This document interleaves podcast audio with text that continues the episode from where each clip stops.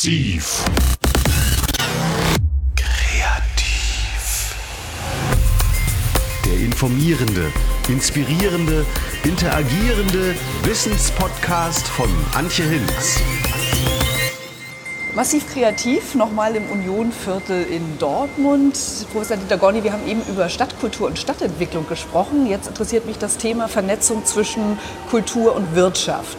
Dass die Wirtschaft die Kultur fördert, ist bekannt, dafür gibt es viele Beispiele. Neu ist jetzt die Idee, dass auch die Kultur die Wirtschaft fördern kann. Darauf zielt auch das äh, neue EU-Förderprogramm Kultur Kreatives Europa 2014 bis 2020. Vor welchem Hintergrund hat jetzt sozusagen die EU die Kultur als Förderinstrument entdeckt oder als Inspirationsmittel für die Wirtschaft? Wenn man auch auf EU-Basis und nicht nur auf EU-Basis immer über Innovation und Kreativität und, und, und ähnliche Impulse spricht, dann kommt man natürlich irgendwann auch auf die Idee, was sinnvoll ist, die zu fragen, die sich hauptberuflich mit Innovation und Kreativität beschäftigen, nämlich Kultur, die Künstlerinnen und Künstler. Und dann äh, wird es immer sehr spannend, wenn man sagt, welche Impulse können denn aus diesen Bereichen reingehen, die dazu führen, dass sich auch ökonomische Veränderungen, äh, wo man dann eben diese Begriffe bemüht, äh, vielleicht auch unter anderen Blickwinkeln stattfinden lassen. Im engeren Sinne haben wir es ja immer bei der Kultur- und Kreativwirtschaft damit zu tun, dass Kultur produziert wird, aber unter ökonomischen Rahmenbedingungen. Ein Beispiel, aus dem Sie ja kommen, der Buchmarkt. Es ist allgemein anerkannt, dass die Literatur einen wesentlichen kulturellen Wert darstellt.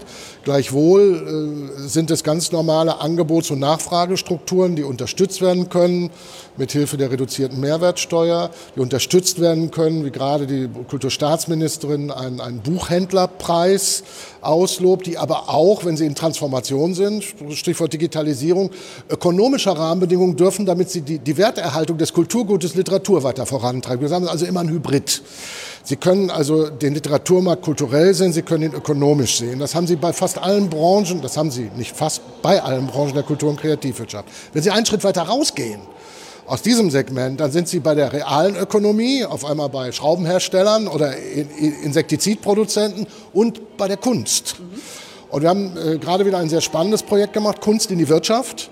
Ähm, das wird in skandinavischen Ländern sehr stark gemacht, in dem wirklich Künstler als eine neue Form von Unternehmensberater äh, in Unternehmen gehen, um zu sagen, wie denke ich, wie denkt ihr und inwieweit kann sich unterstellt mein anderes Denken befruchtend auf eure Denkweise auswirken. Welche besonderen Kompetenzen bringen denn Künstler mit, dass sie so etwas können, dass sie solche Perspektivwechsel herbeiführen können? Sie nannten ja das Stichwort Unternehmensberater. Also was macht ein Künstler anders als ein Unternehmensberater?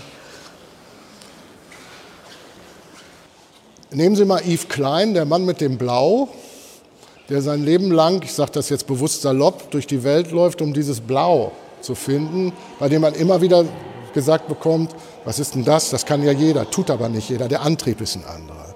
Ich glaube, diese, diese, diese These von Arnold Schönberg, Kunst kommt nicht von Können, sondern von Müssen, ist also ein anderer gestalterischer Antrieb, des, des, des Dinge auch anders sehen und, und das sich anders in, in der Welt zu positionieren, um daraus auch Rückschlüsse auf Orgastrukturen zu geben. Denn darum geht es ja. Wie sieht eine künstlerische Organisationsstruktur aus? Wie entsteht die? Und wie sieht eine unternehmerische Organisationsstruktur aus? Und wo können sie sich gegenseitig befruchten? Meistens sind das Dinge, die damit zu tun haben, Orgastrukturen in Frage zu stellen, weil der Künstler es ja leichter hat, Organisationssysteme in Frage zu stellen, weil er meistens eine Art kreative Ich-AG ist. Bei einem großen Unternehmen ist das schwieriger. Äh, sie haben aber immer wieder die gleichen Momente, die Sie dann auch in einem Orchester oder ähnliches haben, sondern wie, wie, wie kriege ich dann das Zusammenspiel der Kräfte dazu, eine klare Aussage zu machen? Und wie kriege ich vor allen Dingen die Bereitschaft dazu, Veränderung zu akzeptieren? Zu sagen, weg mit dem Blau, machen wir jetzt was ganz anderes. Ähm, und, und, und das sind spannende spannende Interaktionsprozesse. Ich bin ja so ein Hybrid. Ich habe Komposition studiert, ich habe im Orchester gespielt, ich habe also den gesamten kulturellen, wenn man so will, Hochleistungsausbildungsapparat durchgemacht. Immer sehr stark äh, konzentriert auf, auf, auf das, was man selber verantwortet. Einer der sehr stark hängen gebliebenen Sprüche meines Kompositionslehrers war, machen Sie nie Leute für die Ideen verantwortlich, die Sie selber nicht haben. So, und, und habe dann später durch, durch eben diese Entwicklung äh, als Vorstandsvorsitzender ein börsennotiertes Unternehmen geleitet. Sie sehen das dann anders. So diese Sichtweise ist das. Die haben Sie normalerweise als Unternehmenslenker nicht. Da sind Sie im Zweifelsfall ein schöner Hobbymusiker oder sitzen in der ersten Reihe der Oper. Sie haben aber nicht den Umgang mit solchen ganz anderen kreativen Gestaltungsprozessen und äh, sind dann auch, glaube ich, mutiger, Dinge in Frage zu stellen. Ähm, deshalb glaube ich auch, dass wenn, wenn Sie in Bereichen von, von, von Leadership, in Bereichen von, von, von, von Ausbildung selber solche Momente mit einbauen, die ja was mit, mit sinnlichen Erfahrungsmöglichkeiten zu tun haben, mit anderen Sichtweisen zu tun haben, würde das allen gut tun. Was auch nicht bedeutet, dass man als Künstler nicht auch lernen kann, wie Angebot, Nachfrage und Ähnliches funktioniert. Und es ist dann immer wieder dieses Werben für das Anerkennen beider Welten und, und, und für die starke Kraft, die solche Impulse bei Veränderungen bewirken können. Eben nicht ornamental, indem ich mir als Unternehmen jetzt erlaube, eine Ausstellung zu sponsern, sondern sehr zentral, indem ich mir die Kräfte oder dieses andere Formen des Denkens hineinhole, an die ich sonst gar nicht rankomme. Sie haben die künstlerischen Interventionen erwähnt, also dass ein Künstler in ein Unternehmen geht, ähm, da verschiedene Dinge unter die Lupe nimmt, ähm, um nochmal den Vergleich zum Unternehmensberater zu ziehen. Ist es vielleicht auch so, dass die Künstler tatsächlich stärker ins Gespräch mit den Mitarbeitern kommen und sozusagen bottom-up äh, doch tieferen Einblick bekommen und auch ein größeres Vertrauen aufbauen können, als vielleicht ein Unternehmensberater, der sich die Dinge eher von oben anschaut? Ja, ein Unternehmensberater denkt in PowerPoint-Strukturen, das tut ein Künstler nicht. Äh, ein Künstler denkt in anderen Optiken und, und ich glaube, ein, ein Künstler denkt mehr in, in, in dreidimensionalen, sich ständig verändernden Strukturen. Und das ist dann eine höhere Komplexität, die dann auch für Leute vielleicht im ersten Moment abschreckend, aber in sich spannender ist. Sie können also wertfreier an so etwas rangehen und Probleme beschreiben.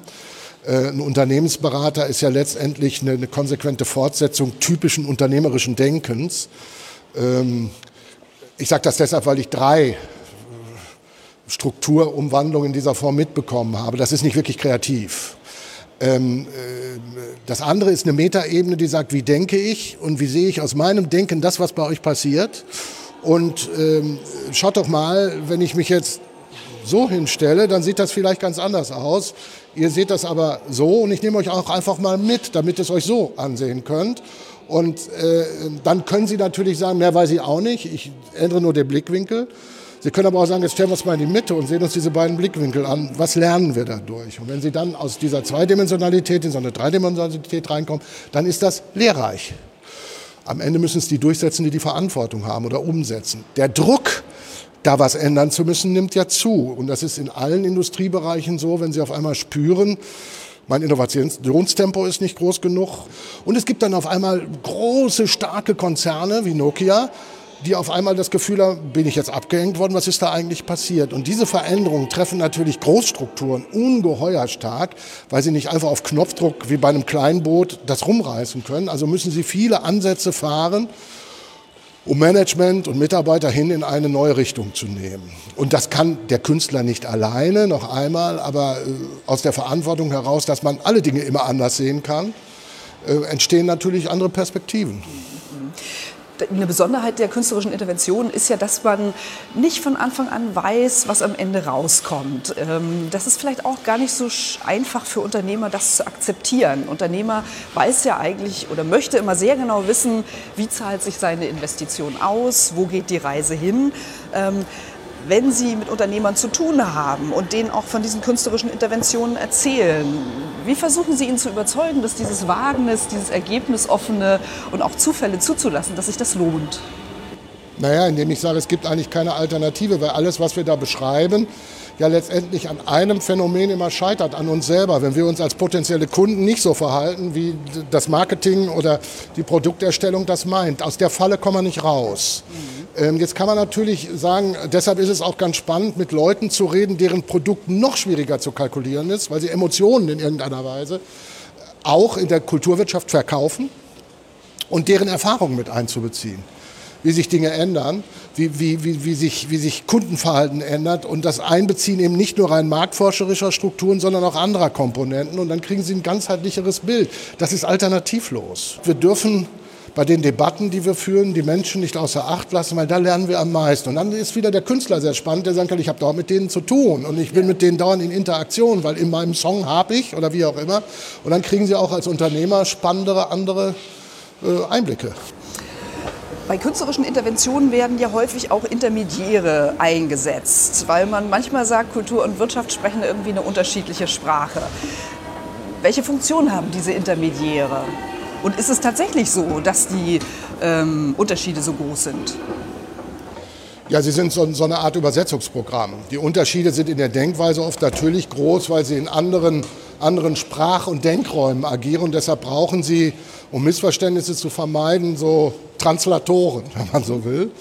Äh, und das ist nicht mehr oder nicht weniger. Und das, das können Sie dann spannen. Deshalb, das brauchen Sie aber, um Brücken zu bauen. Ansonsten bleibt das immer in so einer na, nicht Belanglosigkeit, aber Folgenlosigkeit hängen. Wenn Sie wirklich weiterkommen wollen, müssen Sie Brücken bauen, dann müssen Sie offen drüber sprechen, was verstehe ich, was verstehe ich nicht. Sie können also einem Unternehmen einen Dirigenten vorsetzen, der Ihnen erklärt, wie er aus dem Orchester der Individuum eine künstlerische Aussage als was als. Sie können aber auch sagen, ja, nur das, was der macht, hat ja vorher jemand ausgedacht. Und der Spielraum, den er hat bei ba, ist denkbar gering, weil der Beethoven sehr deutlich gesagt hat, was er da an Noten schreibt und auch an Tempo. Das heißt, gerade ein Symphonieorchester, das auf Notenbasis agiert, als Freiraumschaffer darzustellen, dann sollte man lieber eine Jazzband nehmen, die, die improvisiert. Sehen Sie, da steckt der Teufel im Detail. Und deshalb meine ich, dass, das ist genau der Schritt von, wow, jetzt hole ich mir aus der anderen Welt, obwohl die am Ende auch sehr determiniert organisiert ist, jemanden rein. Man könnte auch sagen, lasst uns da doch mal verstehen, was wollt ihr eigentlich?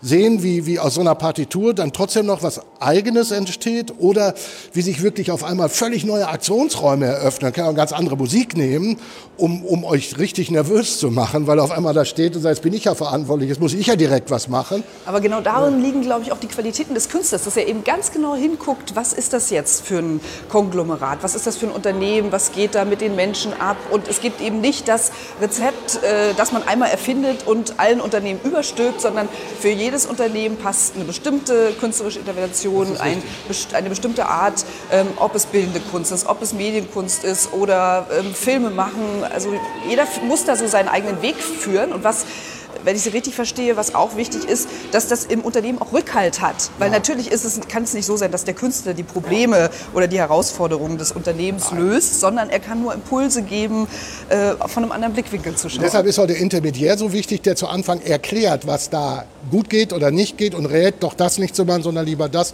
bevor diese Parteien auch aufeinandertreffen. Das ist wirklich ein Moderationsprozess. Und ähm, wie kann man dafür sorgen, dass es auch nachhaltig wirkt?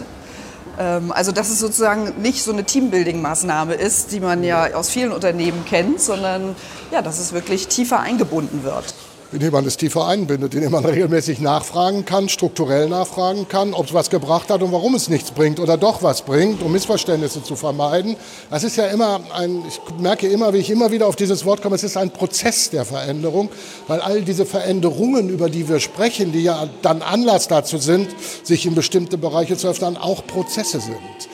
Wir, wir neigen nur als Menschen dazu, immer unseren Status quo zu sehen, den wir am liebsten erhalten wollen und verstehen nicht, äh, weil wir nicht in Relation bringen, was war vor 20 Jahren, was könnte dann, oh Gott, in 20 Jahren sein bei diesen Entwicklungen. Und deshalb ist es, glaube ich, wichtig, diese Dinge zu relativieren und zu sagen, wo kommen wir her, wo wollen wir hin, was tut sich da eigentlich wirklich. Das ist meistens ungebräuchlich, man möchte ja gerne auf dem Punkt und jetzt enablen wir und dann jetzt wieder. Anders geht's nicht. Sie brauchen Kontinuität. Wie beim Unterrichten. Wenn Sie jetzt an der Hochschule arbeiten, Sie brauchen Kontinuität, damit Sie auch Erfolge erzielen. Und das ist der, der ganze Schlüssel. Und das kann man dann zusammenführen mit, man muss das als ernsthaft wollen und dann sich auf so einen Pfad begeben. Ist die Zeit schon reif für künstlerische Intervention? Wie ist das in Deutschland? In anderen europäischen Ländern ähm, ja, hat man ja schon das Gefühl, dass dort das Wagnis äh, angegangen wird. Von der Herausforderung her gesehen ist die Zeit reif. Von, von, der, von, von der Bereitschaft der Partner glaube ich auch. Also ich war selber sehr erstaunt bei diesem Modellpiloten, den wir da gemacht haben, ähm, der auch regionaler war.